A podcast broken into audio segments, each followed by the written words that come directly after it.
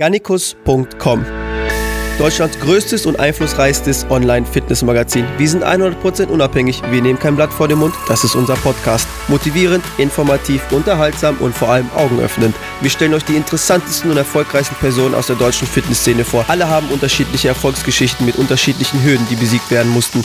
Und du kannst davon lernen, wenn du magst.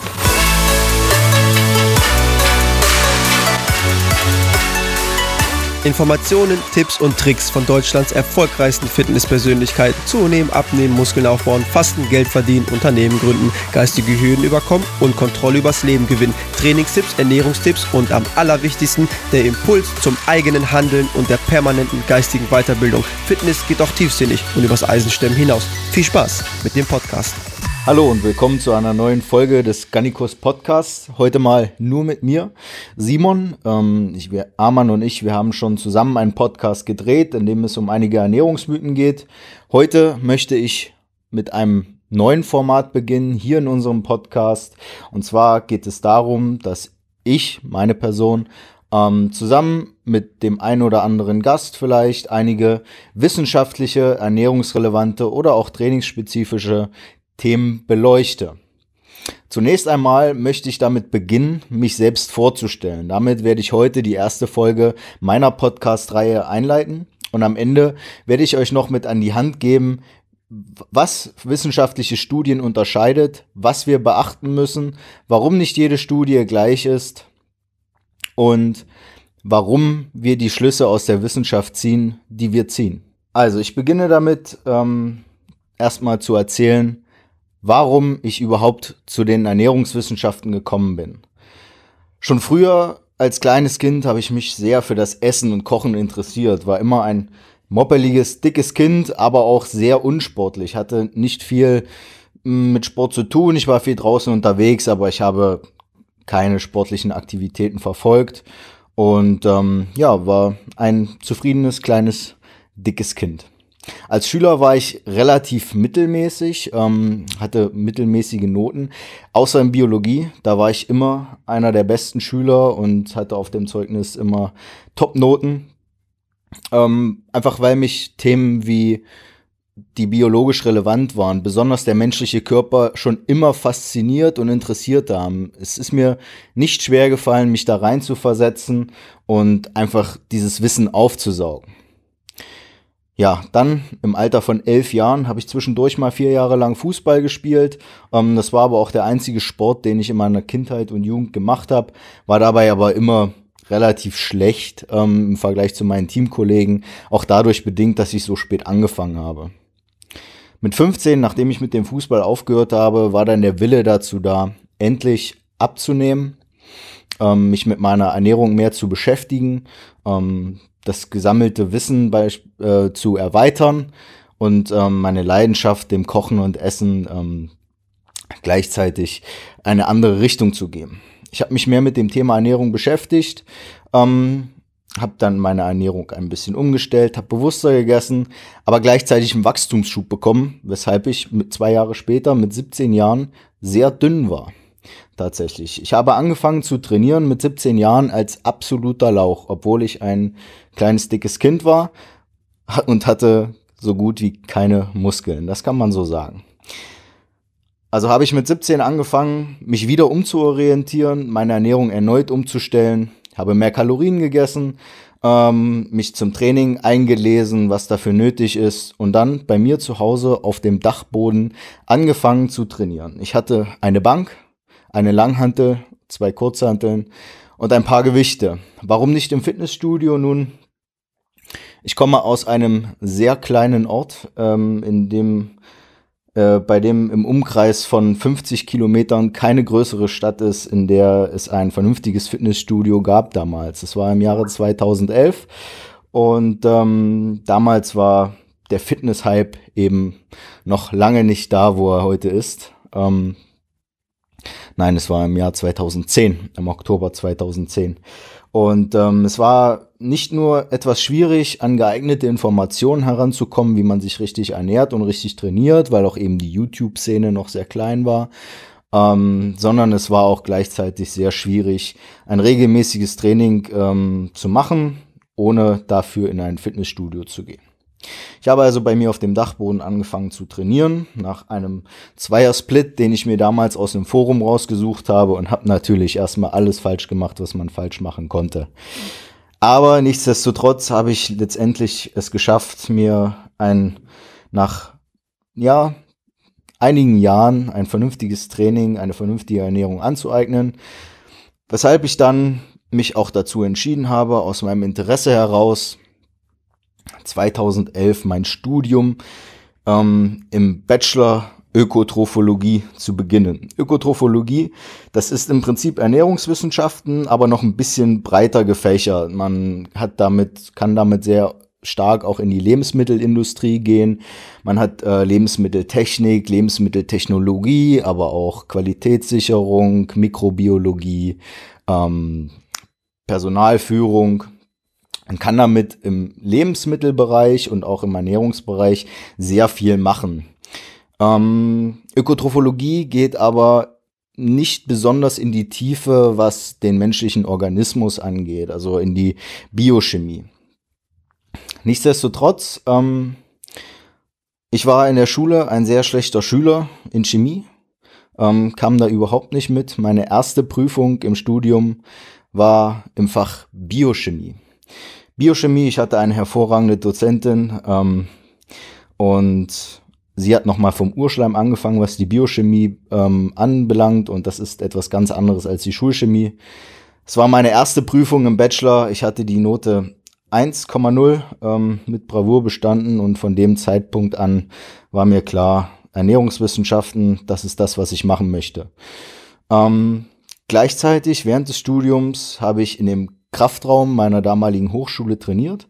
Drei Jahre lang hat der Bachelor gedauert, also die Regelstudienzeit. In dieser Zeit habe ich 22 Kilo zugenommen, von 60 Kilo auf 1,83 Meter auf 82 Kilo. Gleichzeitig habe ich mich über mein Studium hinaus sehr stark in Foren eingelesen, Blog-Einträge gelesen und gleichzeitig ähm, bin ich so auch auf Asia Sports, den Blog getroffen, der von meinem guten Freund Damian geleitet wird. Ähm, Damian und ich sind ein bisschen in Kontakt gekommen. Relativ schnell hat er gemerkt, dass ich großes Interesse habe und hat mich gefragt, ob ich nicht ähm, den einen oder anderen Artikel schreiben möchte, mich daran versuchen möchte. Damit habe ich dann begonnen, und ähm, es ist heute noch so, wenn ich einen Artikel schreibe, auch für Gannikus, ich suche mir ein Thema, was mich interessiert, lese mich dann dazu ein und fange dann an, einen Artikel darüber zu schreiben. Und während ich den schreibe, lerne ich noch sehr viel dazu. Und so war es auch mit Asia Sports. Ähm, das heißt, ich habe mich über mein Studium hinaus sehr stark mit ähm, Biochemie, mit Humanernährung beschäftigt ähm, und wusste dann im Prinzip viele Dinge, die in der Vorlesung dran kamen, schon längst. Ähm, und dementsprechend gut war ich auch in diesen Modulen im Studium. Ja. Ähm, Ökotrophologie kann man nur an Hochschulen studieren und an Hochschulen ist es ja so, dass sehr viel praxisorientiert gearbeitet wird. Es gab sehr viele Pflichtpraktika und am Ende, also im letzten Semester, im sechsten Semester, stand über die Erstellung der Bachelorarbeit hinaus noch ein viermonatiges oder ein 16-wöchiges Praktikum an.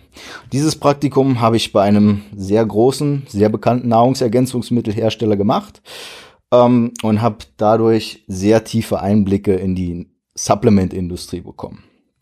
Und so ist dann letztendlich auch der Kontakt zu Gannikus entstanden. Ähm, Gannikus, beziehungsweise damals fast alleine Marcel, ähm, zusammen mit Danny, die haben damals schon sehr viele Reviews gemacht und ähm, über diese Reviews bin ich dann von dem Nahrungsergänzungsmittelhersteller ähm, in Kontakt mit Marcel gekommen. Wir haben uns ein bisschen ausgetauscht, ähm, haben uns dann auch auf Facebook befreundet. Instagram war damals, glaube ich, noch nicht oder noch sehr in den Kinderschuhen. Ähm, und wussten, wer der andere ist. Ähm, wir waren keine Freunde, aber wir wussten ungefähr, was der andere so macht und was er drauf hat. Nach meinem Bachelorstudium bin ich dann ähm, aufgrund dessen, dass Ökotrophologie mir zu breit gefächert war und nicht genug in die Tiefe ging, ähm, an die Friedrich-Schiller-Universität nach Jena gewechselt. Das war im Jahr 2014. 14 und habe dann angefangen, den Master of Molecular Nutrition zu studieren. Übersetzt bedeutet das Masterstudiengang der molekularen Ernährungswissenschaften und habe dann auch in der Regelstudienzeit nach zwei Jahren meinen Masterabschluss in Molecular Nutrition gemacht. Das Interessante war aber, dass ähm, ich natürlich sehr viel über Biochemie noch dazulernen konnte und Humanernährung, meine Masterarbeit aber tatsächlich hatte ein Thema, was eher zu meinem Bachelorstudium gepasst hat. Und zwar habe ich eine Brühwurst entwickelt. Brühwürste, ähm, darunter kann man sich sowas vorstellen wie Bockwurst Wiener, Lyoner, Bierschinken, ähm, ja, auch Mortadella, sowas in die Richtung. Und ähm, ich habe aber nicht einfach nur eine Wurst gemacht, sondern es ging darum, ähm, dass meine Masterarbeit von einem Projekt ausgeschrieben wurde, welches sich mit der Prävention von Herz-Kreislauf-Erkrankungen befasst. Herz-Kreislauf-Erkrankungen ähm, sind die Todesursache Nummer eins weltweit und natürlich besonders in unseren westlichen Ländern, in denen sehr viel Übergewicht und Fehlernährung herrscht. Oder ja, Fehlernährung kann man sagen, Überernährung und Fehlernährung. Ähm, wir wissen aus der Wissenschaft, dass ähm, ein reduzierter Fettgehalt das Übergewicht ähm, präventiv behandeln kann, dass wir mit weniger Nahrungsfett, weil Fett natürlich ein sehr ähm, energiedichter Makronährstoff ist, wir unseren Kaloriengehalt etwas senken können. Ähm, natürlich sind Fette nicht alleine schuld an Übergewicht, das will ich damit gar nicht sagen, aber ähm, sicherlich ein maßgeblicher Faktor dass die Fettqualität, das heißt gesättigte und ungesättigte Fettsäuren, ähm, das Verhältnis der beiden ähm, auch über Herz-Kreislauf-Erkrankungen mitbestimmen können und dass wir mit Ballaststoffen ähm, Herz-Kreislauf-Erkrankungen und anderen epidemiologischen Erkrankungen entgegenwirken können. Meine Aufgabe bestand dann darin, eine Brühwurst zu entwickeln, die gleichzeitig fettreduziert war, dadurch auch einen höheren Proteinanteil hatte und mit Ballaststoffen angereichert war. Diese Wurst sollte dann so schmecken wie eine ganz normale Wurst, ähm, die in der Art damit vergleichbar ist, ähm, aber eben bessere Nährwerte haben und zusätzliche Ballaststoffe, damit ähm, über die Darmaktivität die ähm, Stoffwechselprodukte, die die Darmflora aus den Ballaststoffen erstellt, ähm, das Herz-Kreislauf-Risiko gesenkt werden kann. Das ist mir auch sehr gut gelungen. Wir hatten letztendlich eine Wurst, die hatte 12% Fett, ungefähr die Hälfte oder etwas weniger als die Hälfte von einer herkömmlichen Brühwurst.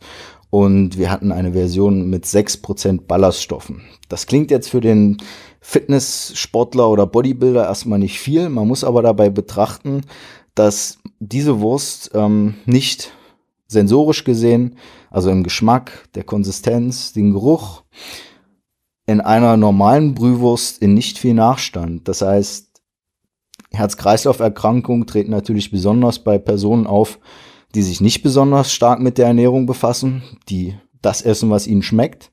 Und deswegen war es sehr wichtig, dass ihnen auch diese Wurst schmeckt, damit sie dazu greifen und nicht das Gefühl haben, sie würden damit irgendwas in Anführungszeichen Gesundes essen, ähm, sondern dass sie es den, den Austausch im Prinzip gar nicht merken.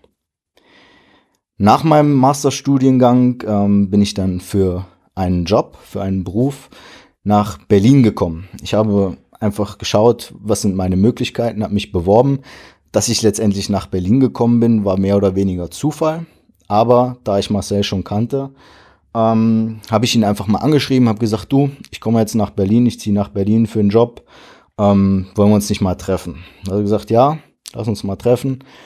Und zwei Monate später haben wir uns dann tatsächlich ähm, zum Essen getroffen und er hat mir den Vorschlag gemacht, für Gannikos Supplement Reviews zu schreiben. Marcel wusste, dass ich bei Supplements relativ gut Bescheid weiß, dass ich Ernährungswissenschaften studiert habe und dass ich ein bisschen in die Richtung ähm, ja auf dem Kasten habe, dass ich bis Erfahrung mit dem Schreiben habe durch Asia Sports und hat mir dann dieses Angebot unterbreitet. Ich habe dann sehr langsam klein angefangen, Supplement Reviews zu schreiben im Jahr 2016 ähm, und habe das dann neben meinem Vollzeitberuf so am Wochenende immer mal ein, zwei Reviews geschrieben. Das heißt, die meisten Reviews, die seit dem Jahr 2016 erschienen sind, stammen letztendlich auch aus meiner Feder. Ähm, was war mein Beruf damals?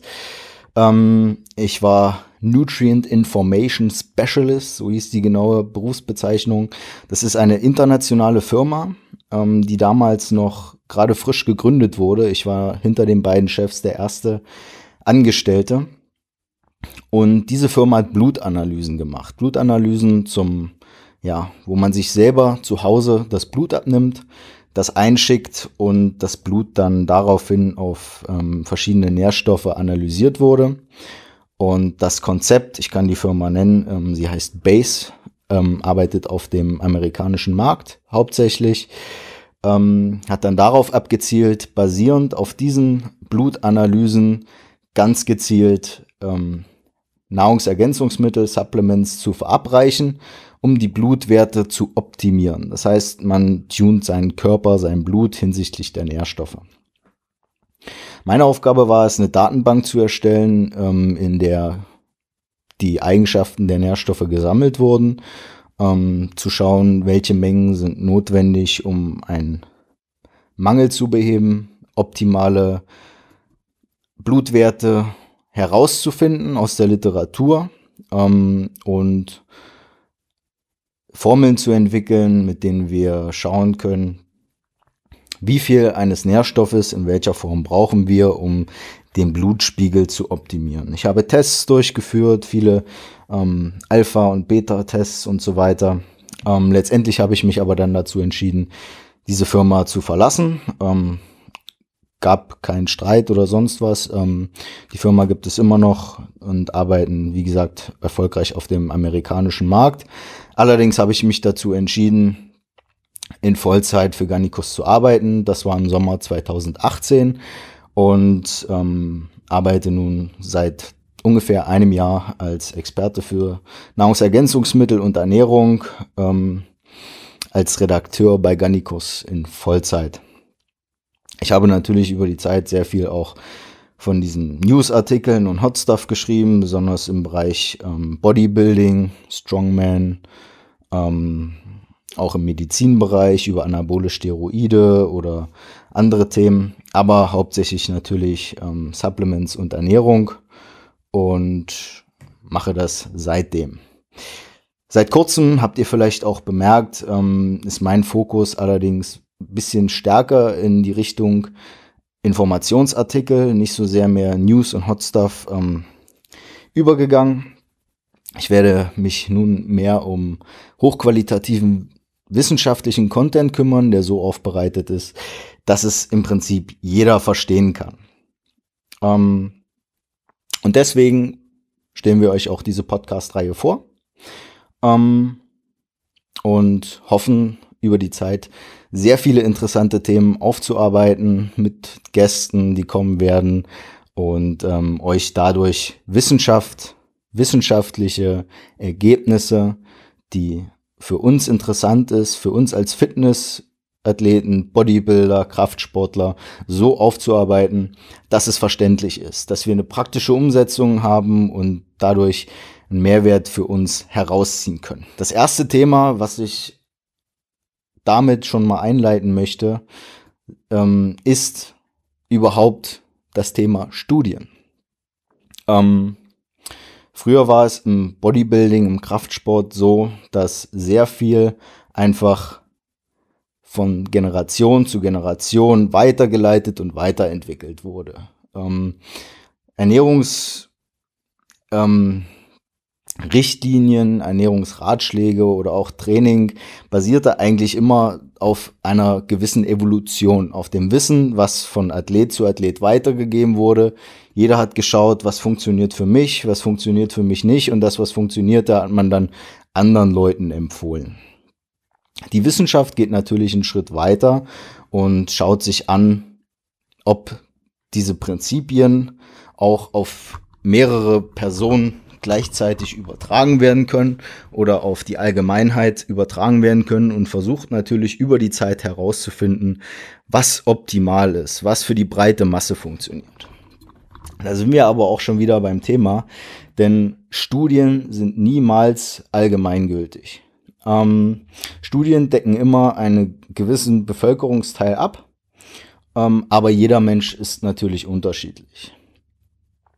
Je größer die Teilnehmerzahl einer Studie ist, desto größer ist das Bild, was es aus, das es malt. Desto größer ist die, ähm, der, der Wert der Informationen, die eine Studie liefert, die Schlussfolgerung. Aber in Studien gibt es auch immer wieder Ausreißer. Personen, bei denen der vorgestellte äh, oder der untersuchte Gegenstand, das untersuchte Produkt, das, die untersuchte Trainingsmethode überdurchschnittlich gut funktioniert oder auch gar nicht funktioniert. Und das sollte man immer beachten. Studien geben immer einen Richtwert, von dem man selber schauen muss, ob es für einen persönlich funktioniert oder man eben einer dieser Ausreißer ist, die in der Prozentzahl aber doch sehr gering sind. Ähm, und deshalb ähm, sage ich euch heute ein bisschen was zu der Qualität von Studien. Zunächst einmal die unterste Kategorie, mit der die Wissenschaft anfängt, einen Sachgegenstand zu untersuchen, sind Zellstudien. Gut, bei ähm, Trainingsmethoden, die können wir natürlich nicht an Zellen ähm, untersuchen, aber wir können beispielsweise Zellproben, Zellgeweben von Leuten nehmen und schauen, wie sich da Dinge verändern. Das meine ich aber damit gar nicht. Zellstudien sind besonders in Bezug auf Nahrungsergänzungsmittel, Ernährung und auch Medikamente interessant. Man nimmt Zellen, kultiviert sie, vermehrt sie. Das müssen nicht unbedingt Menschenzellen sein, das können auch Tierzellen sein. Muskeln, Leber, Herzgewebe, alles Mögliche, je nachdem, was gerade untersucht wird und gibt einen bestimmten Stoff auf diese Zellen drauf und schaut, was sich in diesen Zellen verändert. Beispielsweise, dass sie stärker wachsen, Anabolismus, in Muskelzellen beispielsweise. Das Problem ist allerdings, dass wenn wir einen Stoff auf diese Zellen geben, heißt das nicht, dass er, wenn wir sie dem Körper zuführen, egal ob ähm, in oraler Form, also durchs Schlucken, durch die Aufnahme über Tabletten, Getränke, Nahrung und so weiter oder auch durch Injektion. Das heißt nicht, dass sie im Körper auch genauso in dieser Konzentration an unseren Zellen ankommen. Wenn wir beispielsweise bei den Muskelzellen bleiben und einen Stoff über eine Tablette aufnehmen, dann muss sie natürlich erstmal im Magen-Darm-Trakt aufgenommen werden. Dann geht sie zur Leber, wird da verändert, entgiftet, vielleicht ähm, werden Sachen angehängt. Vielleicht ähm, entscheidet die Leber, dass sie diesen Stoff so schnell wie möglich ausscheiden möchte. Und dadurch kommen diese Stoffe in der Konzentration, in denen sie in den Zellstudien an den Zellen vorliegen, gar nicht unbedingt praxisrelevant an den Zellen an. Die nächste Stufe, wenn eine Zellstudie besagt, okay, ein Stoff ist wirksam, dann werden in der nächsten Stufe Tierversuche durchgeführt. Ähm, Tierversuche deshalb, weil es natürlich ethisch gesehen einfacher ist ähm, und auch sehr viel ähm, ja, reproduzierbarer ist, einfach eine gewisse Anzahl von Tieren zu nehmen, die einen ähnlichen Stoffwechsel haben wie der Mensch ähm, oder in manchen Fällen auch einen anderen Stoffwechsel. Dann diesen Stoff versuchen an die Tiere zu verabreichen und schauen, was passiert da. Und wenn dann immer noch ähm, gezeigt wird, okay, der Stoff hat die und die Wirkung, das kann eine positive, eine negative sein, ähm, dann könnte man einen Schritt weitergehen und eine Humanstudie an Menschen durchführen. Humanstudien sind allerdings sehr, sehr schwer zu genehmigen. Ähm, es gibt immer eine wissenschaftliche Ethikkommission, die darüber entscheidet. Es gibt es auch beispielsweise bei Tieren, das ist aber allerdings nicht so streng. In Menschenstudien ist es sehr, sehr streng, dass die Ethikkommission entscheidet, okay, wir genehmigen eine Studie mit einem bestimmten Stoff. Bei Trainingsmethoden beispielsweise oder Dingen, wo wir wissen, dass sie dem Körper nicht schaden, ist das ein bisschen anders. Aber wenn wir beispielsweise eine neue Substanz, ähm, beispielsweise ein Nahrungsergänzungsmittel, ein Supplement untersuchen, dann sind die Kontrollen und die Auflagen der, dieser Ethikkommission zur Genehmigung der Studie immer sehr, sehr hoch. Einfach aus Schutz der Probanden. Da sollte man allerdings immer schauen, welche, wenn eine Studie natürlich ähm, genehmigt wurde, dann muss man natürlich immer beachten, welche Bevölkerungsgruppe wurde betrachtet. Wenn wir beispielsweise über die optimale Proteinzufuhr für den Muskelaufbau sprechen, da macht es für einen 20-Jährigen keinen Sinn, die Ergebnisse einer Studie von 70-Jährigen ähm, auf sich anzuwenden. Denn wir wissen, ältere Personen brauchen deutlich mehr Eiweiß, um einen gleichen Effekt auf den Muskelaufbau zu ähm, herbeizuführen. Das liegt einfach daran, dass ähm, die Stoffwechselwege, die für den Anabolismus ähm, und den Proteinstoffwechsel bei älteren Menschen anders sind, beziehungsweise ähm, nicht mehr so gut funktionieren wie bei jungen Personen.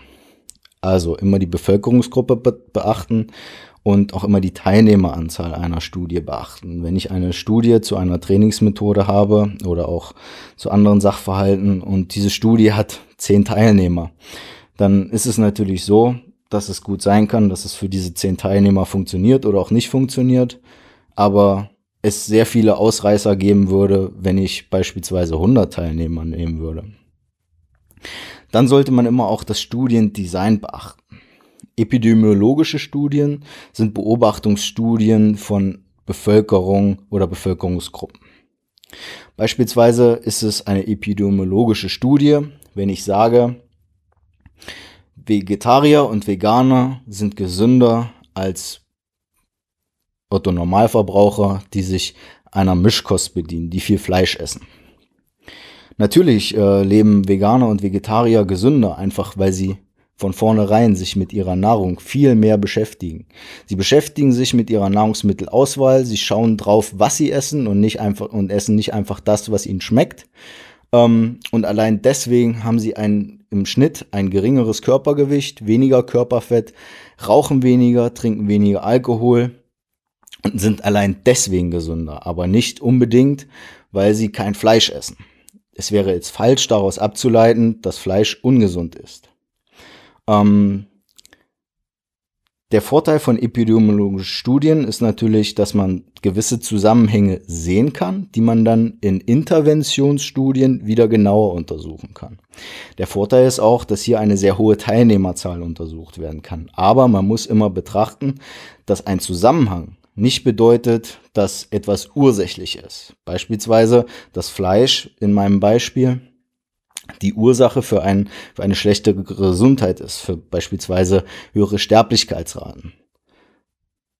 Wenn wir dann in die Interventionsstudien gehen, ähm, da werden dann gewisse Sachverhalte sehr viel genauer beleuchtet. Beispielsweise würde man in meinem Beispiel zwei Gruppen nehmen. Die einen ernähren sich über eine gewisse Zeit lang, eine sehr lange Zeit, ähm, fleischlos und die andere in einer Mischkost. Allerdings muss dann auch gewährleistet werden, dass sie ähm, die gleiche Kalorienzahl aufnehmen, beziehungsweise ähm, sich isokalorisch ernähren, so viel essen, wie sie auch verbrauchen.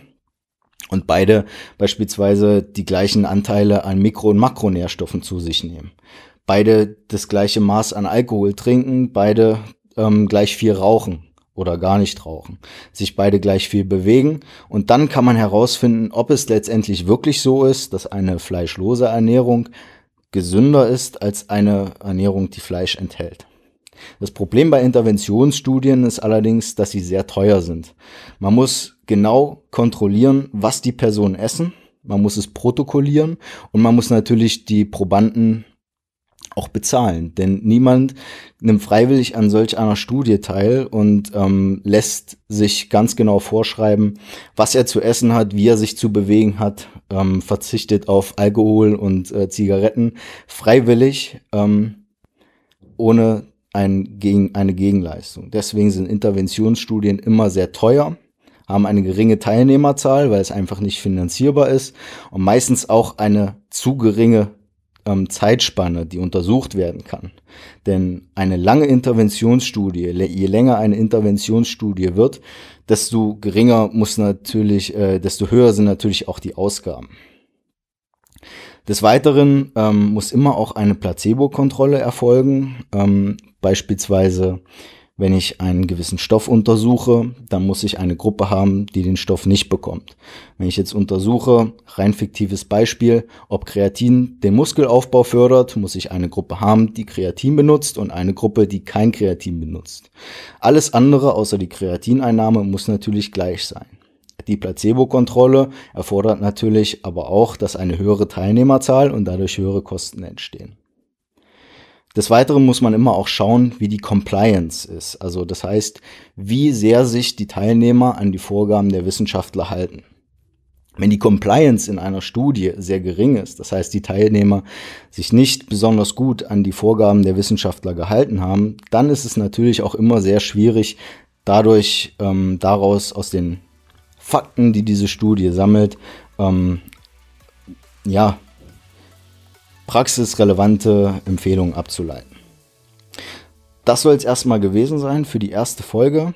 Ähm, was ihr daraus mitnehmen sollt, ist einfach, ähm, wer ich bin, was ich mache und dass alle Dinge, die wir hier diskutieren, auf Studien basieren. Studien aber niemals hundertprozentig und allgemeingültig sind und jeder natürlich immer auch schauen muss, was für ihn selber funktioniert und was nicht. Damit bedanke ich mich für, eure, für euer Gehör, dass ihr mir zugehört habt und hoffe natürlich, dass ihr auch die weiteren Podcast-Folgen mit mir anhört. Und ähm, wenn ihr mir Feedback geben wollt oder Wünsche habt, dann schreibt gerne Gannikus auf Instagram oder auf Facebook an. Das werde ich alles lesen. Ähm, ansonsten bedanke ich mich und ciao bis zum nächsten Mal. Für mehr Wissenswertes und Unterhaltsames weisen wir gerne auf unsere Homepage www.garnicus.com hin. Dort findet ihr täglich neue Artikel und auch unseren Shop für qualitativ hochwertige und optisch sehr ansprechende Garnicus Sportbekleidung und Garnicus Sportequipment. Unsere E-Books Elements und Nutrients, die euch alles Unabdingbare zum Thema Training und Ernährung liefern, möchten wir natürlich auch nicht vergessen zu erwähnen. Auf Facebook und Instagram findet ihr uns natürlich auch unter garnicus.com sowie unseren YouTube-Kanal für Unterhaltung und Aufklärung in Videoform.